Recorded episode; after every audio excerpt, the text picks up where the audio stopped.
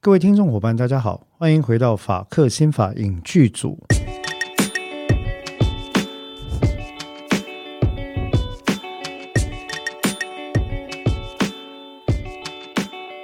Hello，各位听众朋友，大家好，我是主持人志豪律师我是邓作家，啊。邓作家到现在还是不太敢自居为主持人啊，但事实上他就是我们的共同主持人啊。好，我是共同主持人邓作家。非常感谢啊， 自我认同是很重要的一件事情啊。那今天呢，我们回到法科新法影剧组来呢，其实我想一开始呢，我想先来呃回答一个有趣的听众朋友的提问。那这个听众朋友，其实我我非常的珍惜啊，我们的听众伙伴所提出的问题，不管是批评、疑问或指教或者建议，其实我都很珍惜啊。哎，这我觉得这个是一个非常好的一个跟大家沟通的机会。那么今天呢，我想要提的这个呃听众朋友的提问，我也就用自己问自问自答的方式来跟各位做一下说明或解释。嗯，那邓作家，你知道这个有一个我们之前有看到一个听众朋友，他还提了问题，嗯关于什么问题你还记得吗？呃，我们想的应该是同同一个问题吧？关于志豪律师在节目当中使用了太多英文这件事情。其实坦 白讲，我他在他问这个问题之前，我还真的没有留意到这件事， Yeah，有是因为可能我们太习惯了嘛。有可能啊，有可能啊，但另外一个大概也是因为我说话的风格有时候会这样子、啊。不过我也想跟各位听众朋友这个报告或者是沟通一件事，就是说，呃，我会习惯使用英文这件事情，并不是因为我喜欢透过讲英文让自己觉得看起来比较尊爵不凡，没有，我就是个普通的大叔而已啊。不过两点确实是深刻的影响了我使用语言的习惯。那如果各位有注意到的话，其实我在呃年轻的时候，大概就高中跟大学的前阶段，就是所谓的五专阶段，我确实是接受了相当多年，应该说五年吧哈的一个嗯基础语言训练。嗯，那当年在其实就是文藻了，高雄的文藻。当年的文藻其实他训练我们的情况就是说，我在那边学了一个很好的语言使用技巧是啊，语言是有模式的。嗯，哦，所谓语言的模式跟我们后来在语义心理学呃的 psychology of semantics 里面所学到的理论是一样，就是说很多时候你会觉得很有趣哦，一旦你让自己强迫自己进入一个全新的语境。嗯哦，the context of language 嗯语境哈、的时候呢，你其实人格、语气或者表达方式是会转变的。嗯那对我来说，其实语言的使用，某程度来讲，它是一个工具，因为我想嗯各位听众伙伴应该很清楚，嗯我基本上是靠呃语言的使用。呃，在维生的一个人，嗯，所以我在文藻的这几年，乃至于后来我出国念书，当然英语几乎就等同是是我的第一语言，嗯所以非常非常的习惯使用英文，所以很多时候我会情不自禁的使用英文这个情况呢，就跟我会情不自禁的讲台语，诶、是一样的、哦，嗯就是华语、台语跟英语三个语言对我来说大概是。诶，分量差不多的，嗯这嗯这第一个哈，第一个理由。那第二个理由，或各位不知道有没有注意到啊？我在使用完英文之后呢，我都会后面立刻补上所谓的我们在读书技巧里面叫 vocabulary in context。你从脉络里面去判断这个智慧或词汇的意思，这是一个嗯常见的考试的、嗯的方法哈。那我都会在后面立刻解释这个英语词汇所代表的意义，有可能是补上中文翻译，嗯有可能是透过一段中文来解释刚刚这个话是什么意思啊。可能因为为你讲的太自然了，所以大家不知道，其实你后面的那个中文就是在讲前面的英文。呀呀呀！不过我想这个是一个，这是我另外一个习惯，是因为我当补习班老师也当了很多年。嗯啊、我我教英文，我教托福 E GRE、GMAT、TSE，呃，跟 LSAT 等等，大概教了相当长一段时间，嗯所以我有很多教学的习惯，到今天可能还比较存在啊、比较嗯没有办法就是这样消失。所以这两点大概是我们在 我在使用语言的时候一个常见的习惯。嗯当然，另外一个也是说，嗯，其实各位也不妨，我我也曾经遇过听众朋友说，哎，你的台语讲太多啦，或者你的嗯英语讲太多啦。那其实我想各位也可以保持一个比较开放的心情来关注这件事，就是说每个人的 language expression style，你的语言表达方式是不各同位，的。现在他这个就是翻译语语言表达。对对，我我我的每个人的习惯是不一样的。那呃，很多时候语言对我来说，语言是一种跟自己沟通、跟理清、爬梳自己思绪跟理路的一个重要的程序啊。嗯所以我想，诶，这个也跟各位共勉之，就是说我在学习英语的过程里面，我的习惯其实给我带来相当多的安慰嘛，还是高效率嘛。嗯 For example，哦，大概是这样子。那所以就这一点，我想跟听众爱护我们的听众伙伴来做一个沟通，就是说我不是不在意你们的意见啊，我是嗯说有些时候其实第一个不一定容易改得掉，第二个，嗯，大家也不用妄自菲薄，觉得你听不懂。哦，如果你你觉得说呃听不懂的话，有可能是我没解释清楚，那我很欢迎您在意见里面再提出来，我再来把它解释的更清楚，因为我永远有个概念，嗯如果我讲的东西各位听不懂的话，我认为八成以上责任是在讲的人。还是你讲完，我马上就直接讲中文，那你都还不，其实你不需要了，其实你 你不马需要，上解释，有 种嗯，其你实不需要，对，其实你不需要。没有这了，我这个开玩笑，这个这个就就我觉得轻松一点对，开就玩笑就是一个习惯了哈。所以这个一开始可以说来做一个回答我们听众朋友长久以来的一个呃提问或者反应。那台语这部分，那就是对我来说更理所当然，因为台语是我的母语。啊，因为就以今嘛来讲，五十岁以上台语讲啊，真真讲这个开口真正痛，哦，嗯真好听的人其实已经无偌济啊。啊，讲我歹听的，讲实在，我讲我的台语已经无够好。若甲阮迄个、迄、个阮老爸迄辈比起来，我的台语应该讲是真普通，或者是讲真，应该讲真安那真无够格啦，无入格啦。哦，教育的讲法是安尼啦。嗯，所以说我在讲这些东西的过程，有些时候也在提醒我自己说，哎，我的语言表达不够好，我的能力不够好，那我想要再多练习，或者提供大家一点小小的可以切换的这种感觉。好，以上是关于语言这件事情哈。那诶，各位还有任何的问题也欢迎提出来。虽然我们不能保证包君满意，但是我们会尽量的解释啊，嗯毕竟我们是一个相互尊重的一种群体嘛。好，讲了这么多之后呢，要回到我们今天法克新法影剧组的主轴了。今天呢，我们还是要来看这个剧。那今天的剧呢，是一部非常非常非常老的剧，而且是日剧。是但是剧中的男主角至今依然屹非立不常摇，屹立不摇啊、以这个等于是影视大咖之姿活跃于日本的演艺圈。是而且至今呢，我最近听一个新闻呢，邓作家，听说这位男主角最近扮演一个日本战国史上非常有名的角 色，是然后他去所谓的岐阜这这个地方哈、嗯对，就是织田信长嗯，的一个发源地，嗯他去岐阜这个地方地方呢，参加所谓的信长祭嗯祭典嘛，对啊，就是等于有一个 carnival 这样一个祭典。然后去的时候，据说帮那个地方创造了高达几十亿日元的观光跟经济效益 因。为他本人扮他嘛，就扮装，是什么人能够有这么高的一个产值或者风采呢？我想我们刚刚讲这个织田信长的扮装，大家应该可以猜到，真的是帅。对，坦白讲，我看了他二十年吗？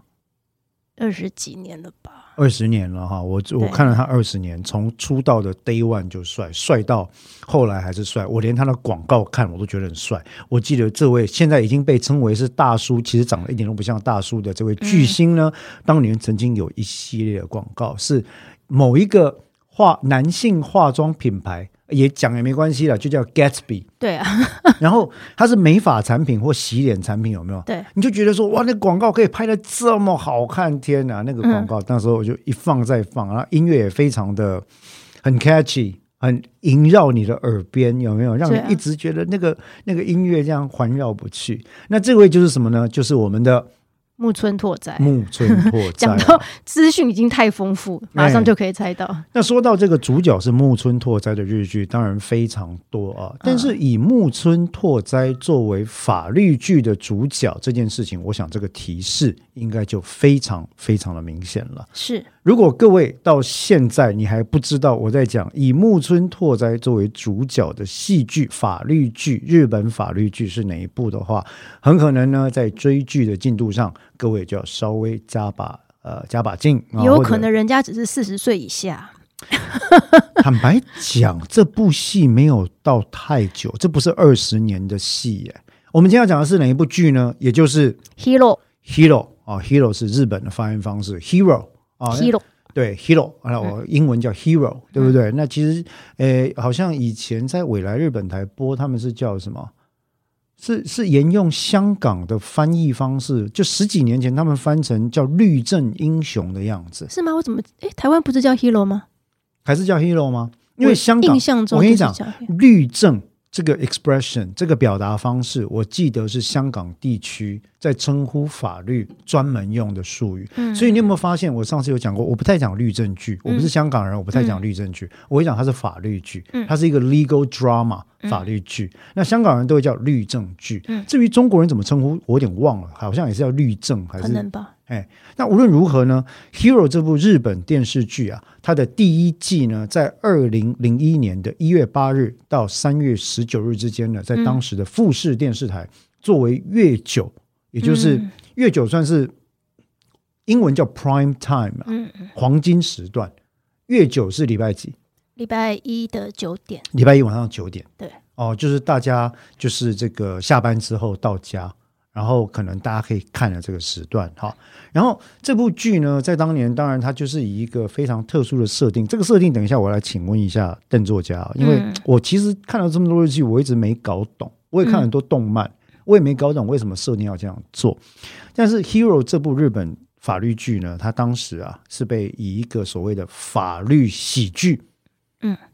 哦，有点像喜剧啊，清对啊，清洗轻剧喜剧，还是要说它是有人称呼它为法律界的恋爱世代。 哎，不好意思，听众朋友，如果没听过恋爱世代，我要哭了。哦，哎这是很有可能的哈。但是我我想我跟邓作家都看过。那当年的恋爱世代呢，也就是两大当年的两大男神跟女神的合作是， 哦，木村拓哉 跟松隆子，松隆子。啊我刚刚说我要哭了，并不是我爱这部剧，而是感叹 年纪太大。但是实际上，恋爱世代也也很好看，哎，坦白讲，那部剧我没有从头到尾看完。哦是吗是可以看一下啦。我年轻的时候对于日剧的对于爱情没有任何憧憬，对不对完全没有。 ？OK，我我可是我喜欢看长假，嗯，长假比较是因为比你较就因为你喜欢山口智子吗？还是因为喜他欢的剧中那个设定？他喜他的气氛比较没有，因为早年的那个爱情，呃，日剧的爱情设定哈，有时候有点太、呃不会讲哎、就是我本来要说粉红泡泡太多，可是我觉得这样讲也不太准其确。实，其实我倒觉得这个真的是看人啊。我哦，或者是说长假那个时候设定，对于姐弟恋的设定，在当时并不是很很热门的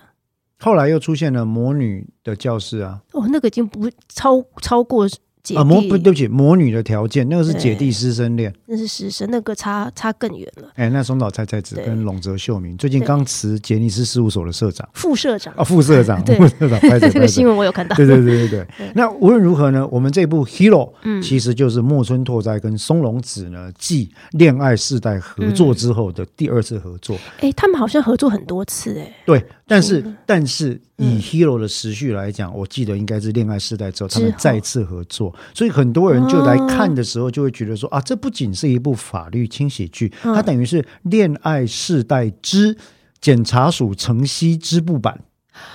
对，哎，这个应该是第三次合作， OK，如果加上长假，长假应该是第一次。长假对，松隆只是配角，哦，OK，那不过主角是山口智子吧？对，所以所以他们觉得说，跟松隆子终于在第三部的合作当中有一点点，啊、原来有一点点要如嗯成功了。此， 原来如此，原来其实也嗯没成功啊，对但我啊，们就是等一下有会一点讲点靠近对，。我们等一下会讲对。那所以呢，这个 Hero 在当时推出了之后嗯啊，它其实在富士电视台很快就火红起来。为什么呢？嗯这个剧的设定，它是以一个，诶、只有国中毕业，对，曾经好像疑似有不良少年偏差行为的记录的一个小朋友，嗯后来长大了之后呢，他自己啊，虽然没有没有去念高中跟大学，他通过了透过同等学历考试的方式。然后去考了这个所谓的通过考试之后呢，嗯呃，去去考司法考试，嗯那日本的司法考试难度是闻名的啦，哈、日本司法考试录取率其实非常低啊、嗯跟大概我们那个年代有比啊、大概是百分之五，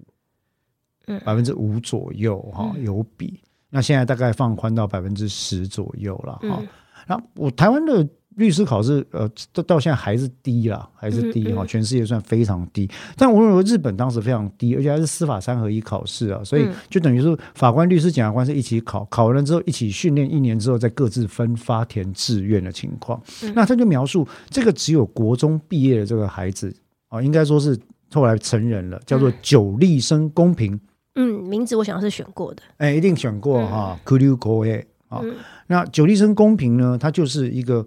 行事作风异于一般法律精英官僚的一个检察官嗯啊，检察官 Kenshi 就是他们叫嗯检视啊，检视。那所以说呢，他就被派到这个东京地检署的城西支部嗯这个地方来任职。那任职的第一天，其实我觉得就是，呃，就引起了各种风潮。为什么呢？因为我们知道啊，日本大家上班是很着重一个群体形象跟和谐的，嗯，所以正装。嗯，标准西装或女生的套装出席，这个是很重要的。嗯，更何况你是在一个诶风气可能相对于一般民间企业更稍稍保守一点点，嗯是的这个司法机关嗯工作，而、你去检察署工作，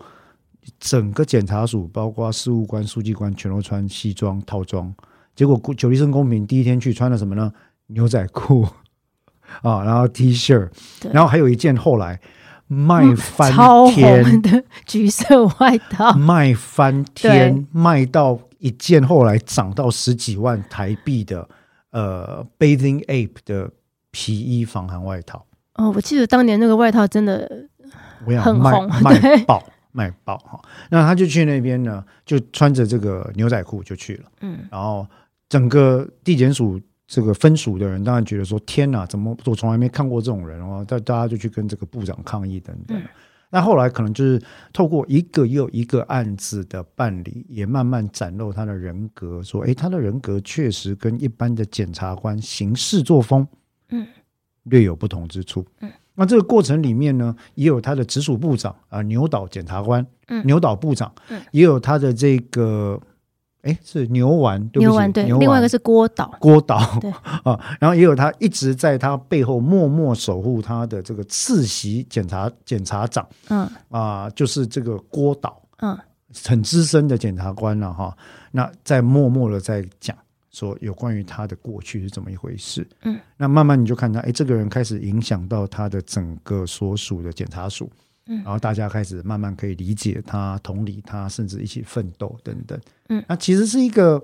相当王道路线，我要用算这四个字，是算哦，算是相当王道路线的一部，以检察官为核心的，呃，热血有了，有一点热血了，有啊啊呃，浪漫对有一点浪漫，有喜剧。有，那我特别喜欢的是这部剧的喜剧成分是他处理的很好，很好，而且里面有一些在其他剧你看起来可能会突兀的小小点，可是在这部剧在第一季的这些强大的卡斯加持底下，嗯，你会觉得非常好笑。对，哦，例如说我们在第一季里面，除了哦这部戏的卡斯真的是太，我我今天看起来还是觉得很厉害 哈。诶，当时有这个，当然除了木村拓哉、松隆子之外，嗯，呃，搭配的配角嗯，就有阿布宽对，阿布宽、啊、大大冢冢宁宁宁宁、啊，小日小日向文世，小日向文世好像是因为这部剧开始慢慢被发被注意对到，他，因为他对其实就是万能绿叶嘛。可是他对他后来其实他很好的演技，从这部剧开始哦，大家对都啊看到。然后这个呃八岛智人嗯啊，然后我看一下，里面还有还有那个盛村正信。时代剧有时候会出嗯嗯现，嗯他很我常知道演嘉诚嗯哈，其实就是变成说，你会看到里面这个虽然是众星拱月，可是每一颗星星的戏都有发挥出来。我觉得这个是要称赞这部剧的，因为有时候配角的戏哈写多了就散散掉对，焦点开花散掉，对。那而且会觉得说你把篇幅岔出去写着要干嘛，可他们不会，他们都处理的非常好，就是节奏上处理的很好。对，例如说在里面检查组里面，我有一幕我就觉得很有喜感，有没有？就是阿布宽演那个，你就看每一个检察官在在对这个个案的犯人进行、嗯嫌犯进行侦讯的时候、讯问的时候，那个个人的态度表露无遗，拍桌子就是你干的吧？你长这个样子就是你干的吧？然后说，既然敢偷窥女生宿舍或偷内裤，鸡啊！就是很好，就是很好笑，就是对我就，我觉得他们的节奏掌握的好，是在于说哈，他用这些不同的配角展现他们这些角色的个人特质，顺便衬托另外一个我们主角检察官的独特之处。对，但所是以对他又没有抢过他，完全正确对。我我在讲，我其实，在那个时候看到，当时我看到这部戏的时候，其实非常的惊喜，是因为啊，嗯，你会看到他想要陈述的一个概念是说，当然这个我要必须要讲，他还是比嗯较处于浪漫热血王道。这个浪漫不是一般人谈男女感情的感情的浪漫，天真，对，呃，天真感我我我不敢这样讲，我会用 romanticism 浪漫嗯主义这个字，就是说什么叫浪漫主义呢？就是日本王道三要素，嗯友情、热血、泪水，嗯啊，没友情、热血、胜利，嗯我如果没记错的话，那其实这个王道要素有被搬到 hero 里面来，就是什么呢？嗯在一个比较僵化的官僚制度里嗯面或者体系里面，虽然人人还保有自己的个性，但是已经被官僚体系呃最大程度的同化了。嗯这个时候呢，某一天体系里面来了一个出格者，嗯哦，就是这个人他跟体系的多数人不一样，嗯，那他也坚持自己的做法，他也坚持这个体系所想守护的原始的初衷，嗯，哦，例如说九地生公平来了之后办了很多案子嘛，嗯，那其实大家就很不爽，说，哎，你这小案子你给我拖，然后拖从头到尾，你为什么要去现场？嗯哦，然后你记不记得《雨宫五子》阿妈咪呀，就是那嗯个松隆子，老是追在他后面，然后骂他说：“你为什么人家警察在侦查啊、嗯你为什么要去去妨碍人家？”那这个我们当然会提到对日本的警察跟检方。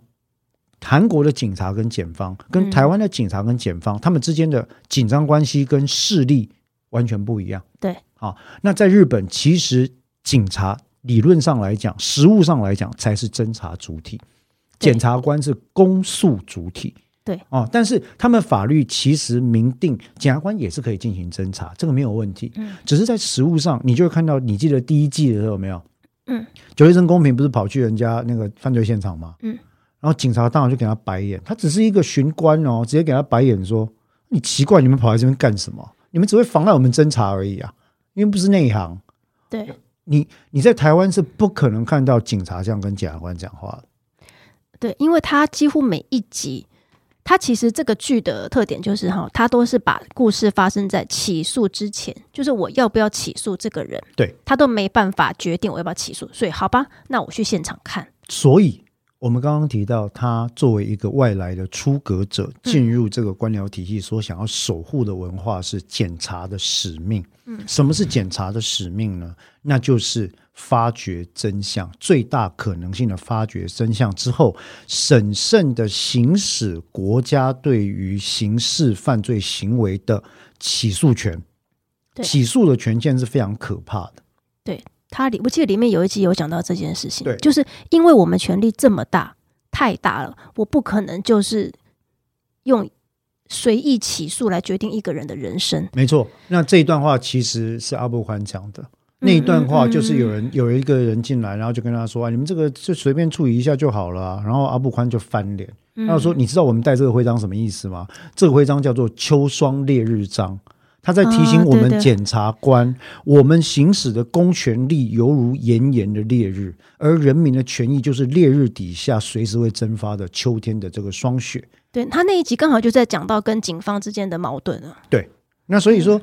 以这个观点来讲，我们刚刚讲说，他进入的体系要守护检察检察体系的根本价值嘛，嗯，不要滥行起诉，嗯，同时又必须要照顾到被害人，嗯要适当的、妥适的行使国家的刑罚权，嗯，这是个非常难的事情啊。对，为什么呢？因为人不是神，对，法官不是神，律师不是神，检察官当然也不是神，所以在我们没有全知全能能力的前提底下，你要去行使这个所谓的权利，看起来人家就会告诉你说：“哎呀，检察官有很多的武器可以用啊。”是啊，理论上，理论上，嗯，检察官可以指挥警察嗯进行侦查。理论上，不止警察了，我们叫司法警察。司法警察权包括调查局，包括宪兵，包括海巡，包嗯在台湾哈，包括海巡，包括一般的警察等等，它都属于广义的司法警察。嗯，哎，你可以调动警察啊，你可以有国家的这个呃科学建设力量作为后备啊，嗯你可以有大量的人力物力的资源，对，这都是理论上。嗯但实际上，《Hero》这部戏也体现出检察官的一个困境，就是愚公无子一天在在问九黎生公平说：“你桌上积案这么多，嗯你看有这么多，你还往外跑，对不对？你就是个公诉检察官啊，你你就是个侦查检察官，你就要负责决定起不起诉、拘羁不羁押就好，你跑去干嘛？对啊，因为他们里面很多集都讲到说，已经调查证据了，甚至有时候都有他的自白了，你只要起诉就好了。对对。嗯然后我记得你刚刚讲到《秋霜烈日》那一集里面，刚好嗯那一集里也讲到说，你就先起诉嘛，再交给法官做判决。对，但是你起诉了之后，就百分之九十九点九了。事实上是这样，我必须要讲哦，邓若嘉的理解并没有错，这也是为什么在那个剧里面，检察官会突然把脸拉下来，义正辞严的讲了一番关于起诉权力非常巨大，造成的伤害也非常巨大的话。那这个这个对话到了第二季又被九立生公平再讲一次。嗯，在第一集里面其实就出现了哈、那某种程度我觉得，但是一种传承啦。嗯，啊，但是，嗯、这个是戏，嗯，这个是戏啊，非常的浪漫，这个是戏。那我们刚刚其实大概已经跟大家讲了这个有关于《Hero》这部戏的戏的背景资讯跟大概的剧情大纲，已嗯经讲了一些有一些你知道骨架跟肉的部分啊了、嗯嗯那我们向来都认为说这部剧是所谓的日本法律三大，我自己啦，不是我们啦，嗯我常把它叫日本法律三大神剧之一。嗯各位，这个神剧的神，除了受欢迎之外，哈、嗯并不是因为它非常的正确，嗯，而是因为它真的是天马行空。对，因为我们讲的是哪三部，你还记得吗？检神检辩三方的刚好立场各代表神检辩，这个是检这个是检，Hero 是审检的话，就是我们上次讲的一行的乌鸦， ，HK no class 辩也是讲过的那个王牌大律师。 legal high，legal high 哦。那其实这三部在我们真正法律人、司法实务工作者的眼中看来，其实都是。嗯，我必须要说实话啊、嗯在程序上有一定程度的荒谬性跟超现实性。嗯，可能就是用他的荒谬性来满足你，要抚慰你们受伤的心灵吧。呃，抚慰不太到， 抚慰不太到。不过看了还是很开心啦。对就是说，好演技、好剧本，因为我们常讲一个观点嘛，看剧首要条件是好看。是，啊、那其次的，当然，如果你在制度上、程序上带来的是正确的资讯，嗯那有一些为了戏剧做的变动或改变，我们没有理由这个吹毛求疵啦。嗯嗯哦，这个是完全不必要的哈、那所以呢，这个我们在提到刚刚提到 Hero，它作为日本三大法律神剧，这我讲的啊、这邓作家不一定同意的状况底下，我觉得其实是很有意思的设定。嗯那接下来要谈一个很特别的问题了。邓作家，你有没有发现日本的剧哦？我也不确定是不是只有法律剧，嗯，好像日本很多的剧这几年看下来，我从 maybe 二十年、十五年前开始看日剧，嗯看到现在，我会发现日本人好像第一个他们的日剧都会有一个公式设定，对。其实你刚刚讲关于那三大剧，我不不反对，就是说跟其他我看过的法律剧比较起来，他们这三剧都有按照他们的公式，但是其实处理的好，然后刚好又代表了那个刚刚你说的审检辩三个领域。视角不同。是好，这边我要我就只好拿另外的剧来跟他做对比，譬如说《大门未知子》 哎等一下不是《大门未知》，那个我讲错了，小鸟小鸟有有祥子，不好意思，因为都是那个谁 v got V，对闵是仓良子小姐，啊，因为他演的实在太一致性太高了，我说他的人设跟他的表情，好，嗯。以那个如果你要把它当做法律剧代表的话，我是不同意的。我认为其，呃，像 Hero 跟王牌、呃、那个什么王牌牌大大律律师师都真的即使是在日剧的公式化架构下，都还算好看的剧。处理的不错。既然日剧有它先天的体质，他们不敢去冲破一些限制的话，既然他们受限于体质，但是处理的好不好，就还是他们。你你所谓他们受限于一些日剧受限于一些体制是什么意思？我觉得可能是民族文化、民族性，就是他们不太敢去挑战观众的口味极限。啊，就是嗯，这个是你的观察，对不对？对看啊，了这么是我个对人的观察。看了看了是这么久，我其实我有类似的感触，嗯，就是说看日剧看这么多年，我觉得就跟邓若嘉提到的一样，到最后你几乎大概都可以期待那个对剧的走向会怎么走，然后是免不了要一番热血，对一番说教，一番人情义理之后来个大翻转。其实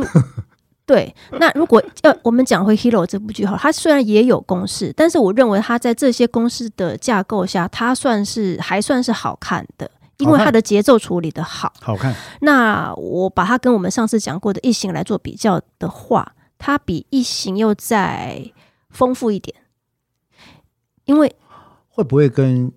浪漫元素、情感元素有关？我觉得倒不是，啊如果我们把如果我们把浪漫元素撇开来不讲，嗯哼，光是讲配角或支线安排，以及每一集的公式化的固定程度的话，异形就比较固定，啊，它每一集的走法都一样，嗯，就是啪啪啪三个步骤走法。是但是 Hero 在这个架构下，它有它不会每一集都给你这种感觉，是，虽然他们还是很喜欢用那种走到后来对你道德劝说一番，然后让那个人良心发现自己讲出什么，这个东西还是在，不管是在 Hero 还是在异形的乌鸦都还是有，对，但是异形的乌鸦用的太太频繁了，嗯哼。几乎每一集都是照这样走。其实不仅这两部剧哦，包括后来我们看了其他日本法律剧，像《刑事专门辩护律师九九点九》，嗯松本润演的哦，嗯然后跟最近邓作家看了一部石骂子不绝 口，呃石子 应该说鱼感触良多的《石子与与与男》，对啊，在讲一个律师跟一个律师助理面对生活中各类型案件的处理方式的一部剧啊，对好像都会看到类似的处理方式。如果以这个来当举例的话，哈，你有没有发现我们刚刚提过的，至少我们提过这四部剧，如果把《狮子》跟《雨男》加进去，好，《Hero》跟那个《异形》，还有《王牌大律师》，嗯，他们的配法都是一个男主角，一个女主角，哎呀，他们个性上一定有反差。嗯哼，譬如说，只要是一个风格特立独行的男主角，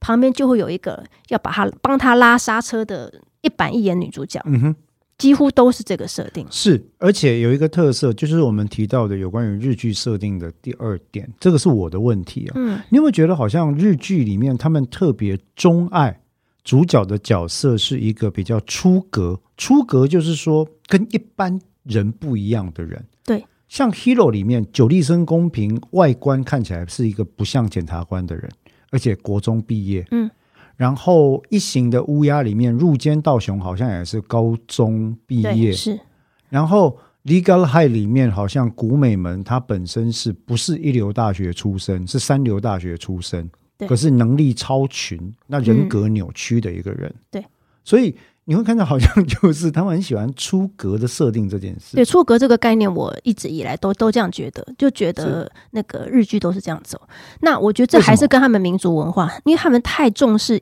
一致性了，所以他们在现实生活当中的那种对于团体的顺从、一致性的压抑，很容易投射到影剧作品里面去我。我觉得你这个观察很有趣。嗯，有些时候我也认为哦，戏剧的创作是属于文化的一环，嗯某程度戏剧创作跟呈现的手法。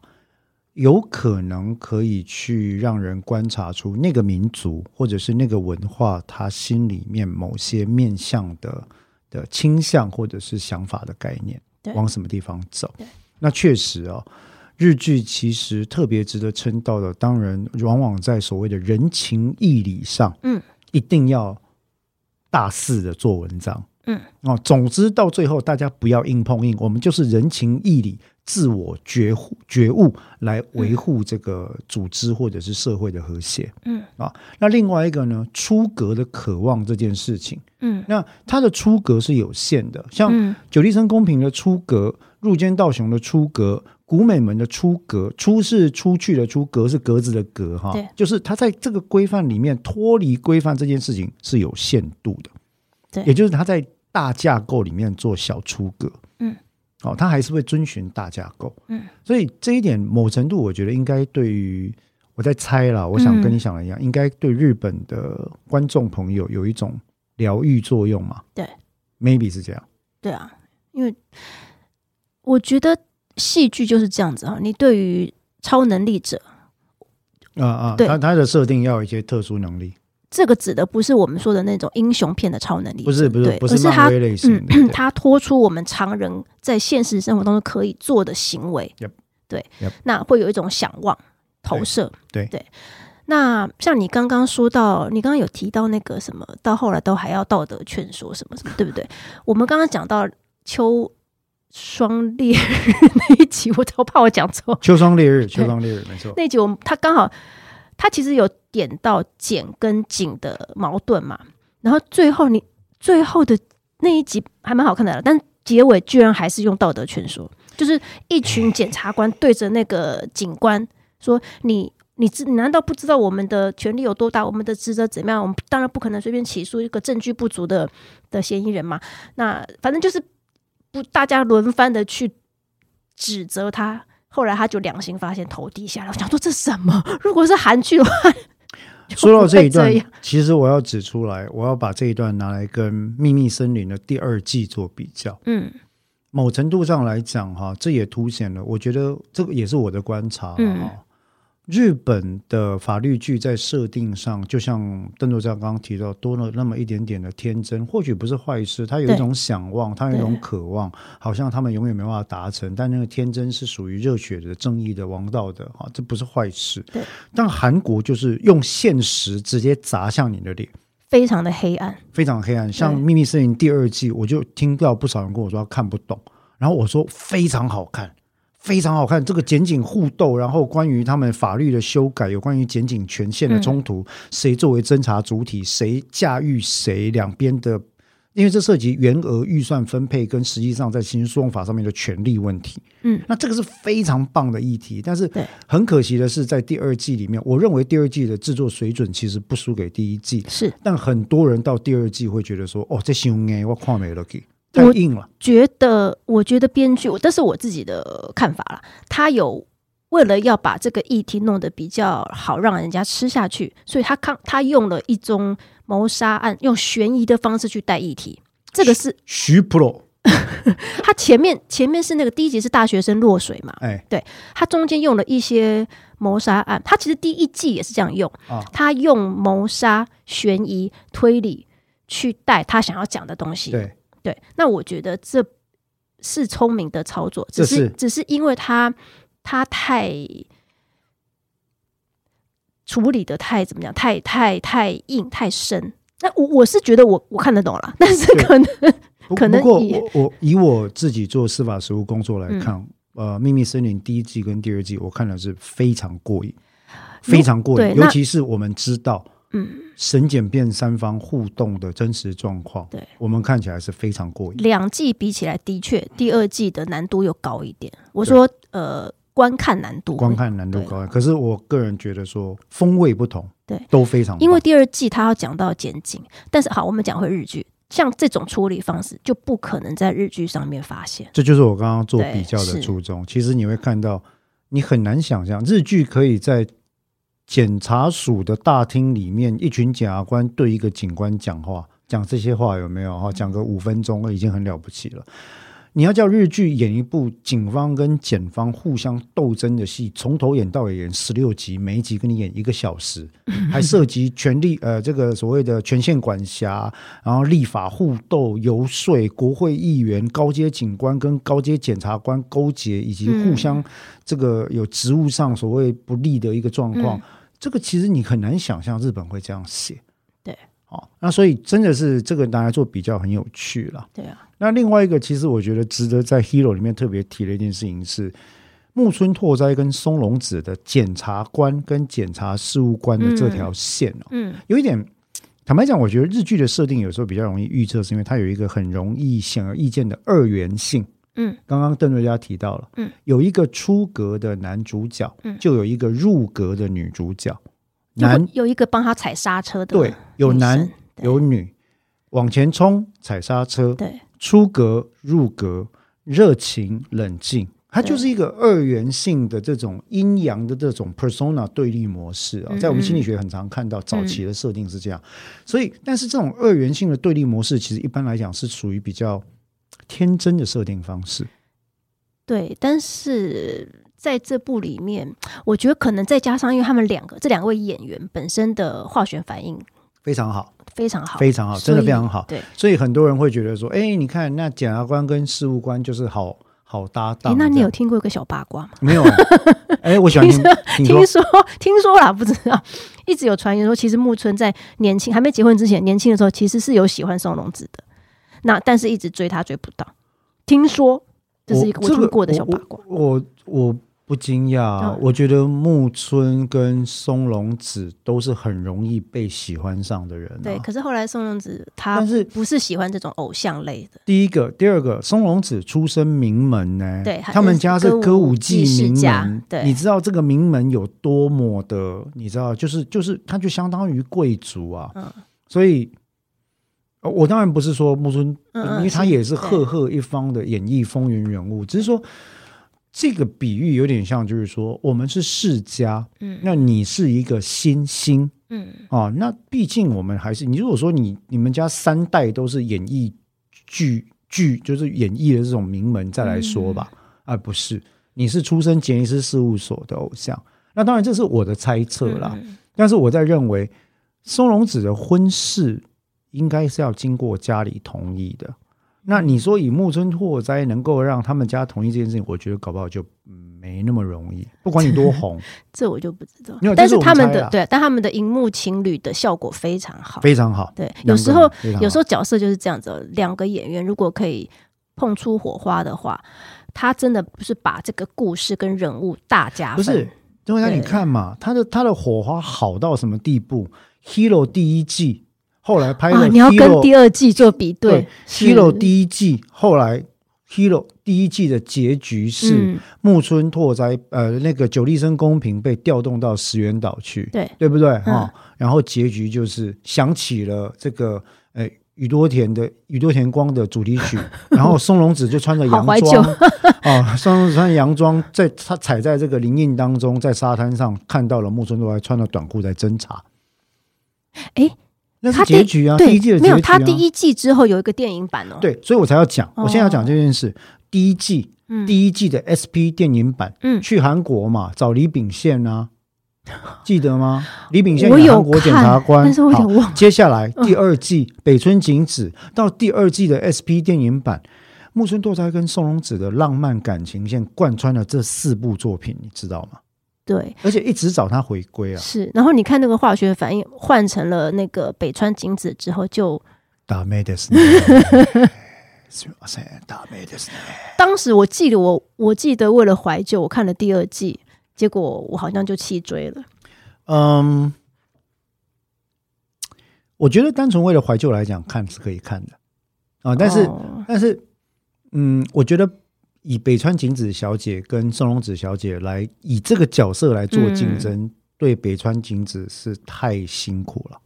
对啦，嘿因为太你辛苦就是在前人的那个你余就这个对阴个影下，这个就好像说你你你这个什么。古殿任三郎当年被田村正和演过之后，今天嗯任何人要来接古殿任三郎，我都是眉头一皱，说这可能吗？那你有听说谁会接吗？ 阿布宽，他很适合，对，但是我觉得，我觉得有一件事情，呃，这个当然是岔题了哈、嗯我觉得没有办法被取代，因为田村正对和先天有一种贵族气，是是，这个贵族气贯穿了他所演的所有作品。对他演国选辩护人，他演女女神，哎，不，呃呃，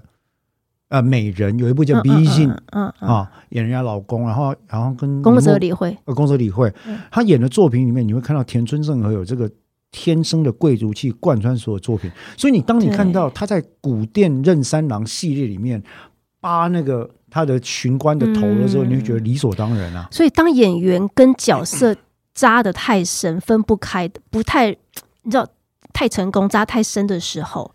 对于他其他演员要接这个角色，的确是有难度。真的是难对啊啊、真的是当然难不是说他们俩，他们两个不是演同一个角色啦，只是说那个搭配上，不容易对啊。那所以在这里，其实。嗯，北川景子确实要跟雨宫舞子的这个角色，松隆子嗯演的这个角色来竞争，真的不容易。我记得当年，因为他这个片很早嘛，是你刚刚说是二零二零零一对，不瞒第您二季是二零一几14年对才出来，对不瞒您说，我当时看了《Hero》，因为《Hero》实在太红了，那时候我二十几岁吧。我看完之后呢，我还上网查，嗯，考试物馆， 结果后来发现，嗯，好像要看尸体啊，算了，呃，这个我们叫做 Top Gun 效应了，就是你看了电影跟电视之后，会想要去做那个行业。是我当下真的觉得，哦，好，那我去查一下要考好试物馆怎么，既然你提到这件事，我就要跟郑作家报告一下，嗯，检察官跟检察事务官的生活，并不是你在剧中看到的那样子哦，完全不是。是还好我完全不是一时热血，赶快放弃， 诶，我我这边讲一个梗好了哦、也不算梗了，就是说你还记得在第一季的最后，嗯久利真公平被调到石原岛分部去，嗯啊、那你你就会想的第一个问题是，哎，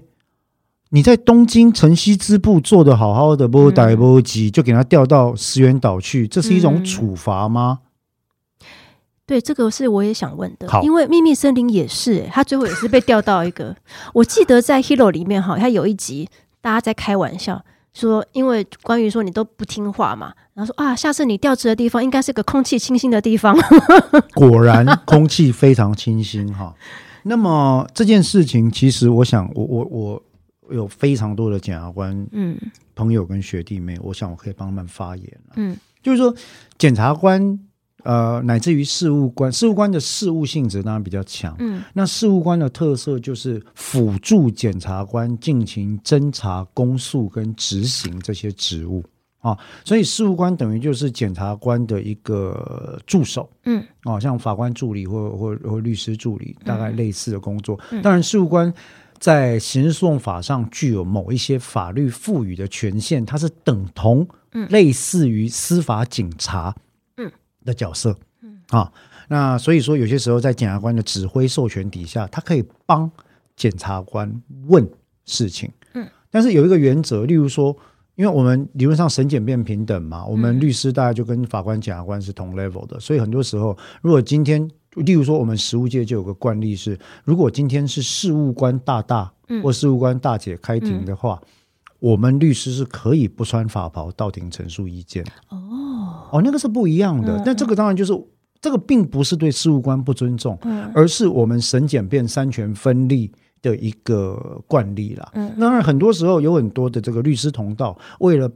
呃博取事务官的欢心，或者是让他在这个案子里面可以开心一点，还是会穿法袍到庭陈述。哦不过我也听过事务专事务官的学弟妹在讲说，哎呀，学长，我们根本不在意这种事情啊，嗯忙都忙死了，结案都弄不完了，我还要带你文书，然后还要让检察官核，还要批，还要做一大堆有的没有的，我哪要在意你穿不穿法袍啊？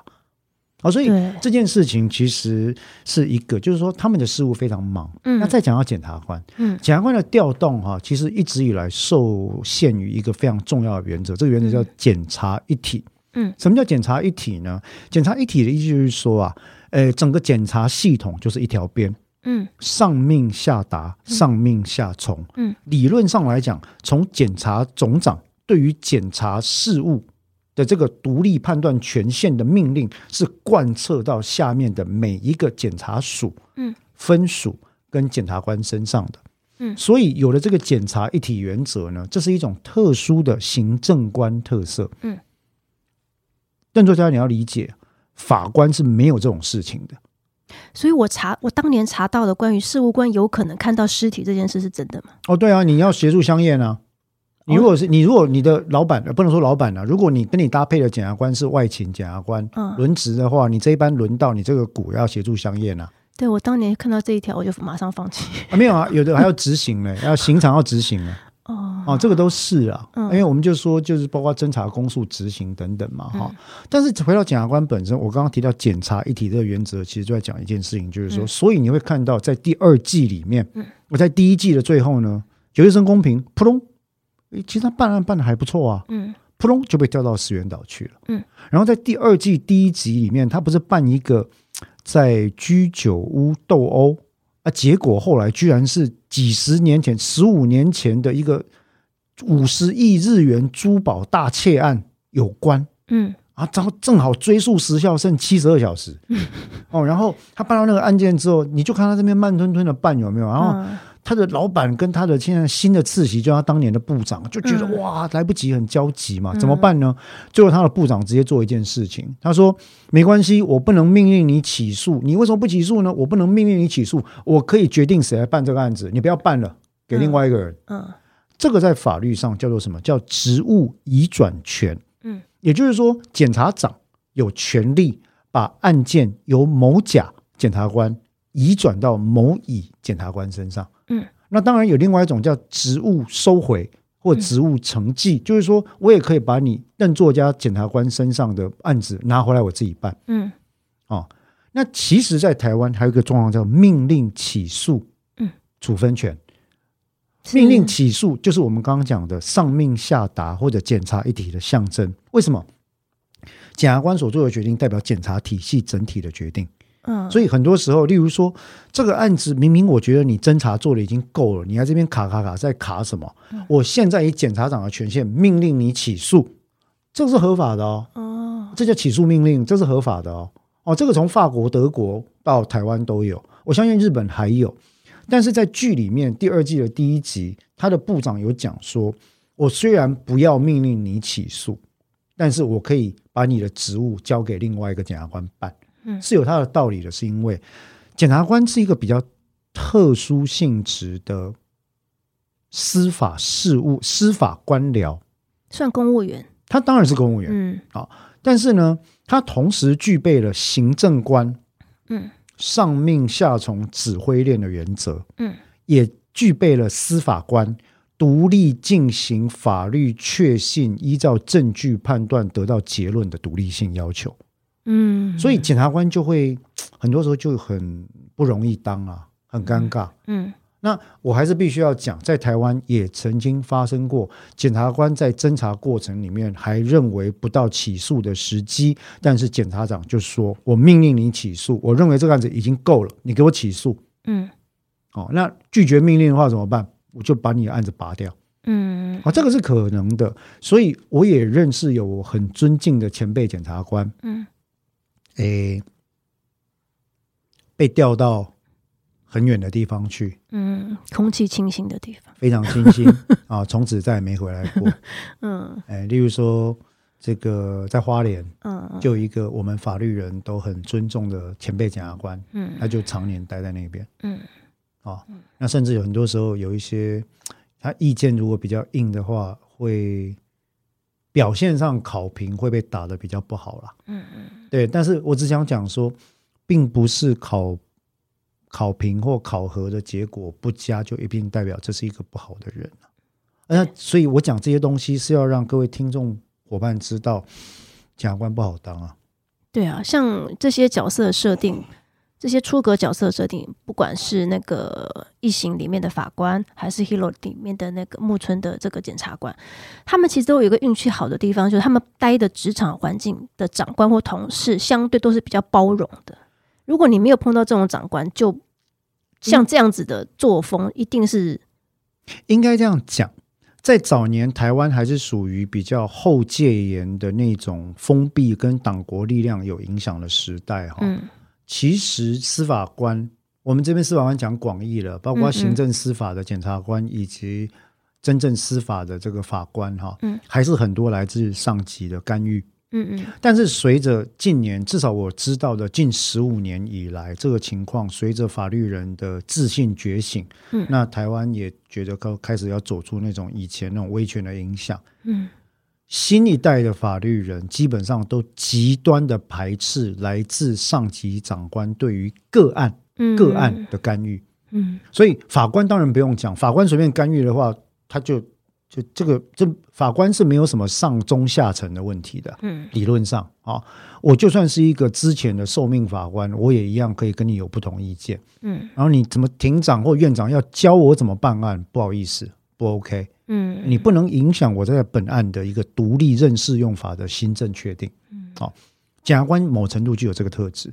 所以你会看到哦，即便在今天台湾的这个各个检察署里面，很少有主任检察官，主主任就是 team 啦、嗯，一个检察署通常会有一个检察长，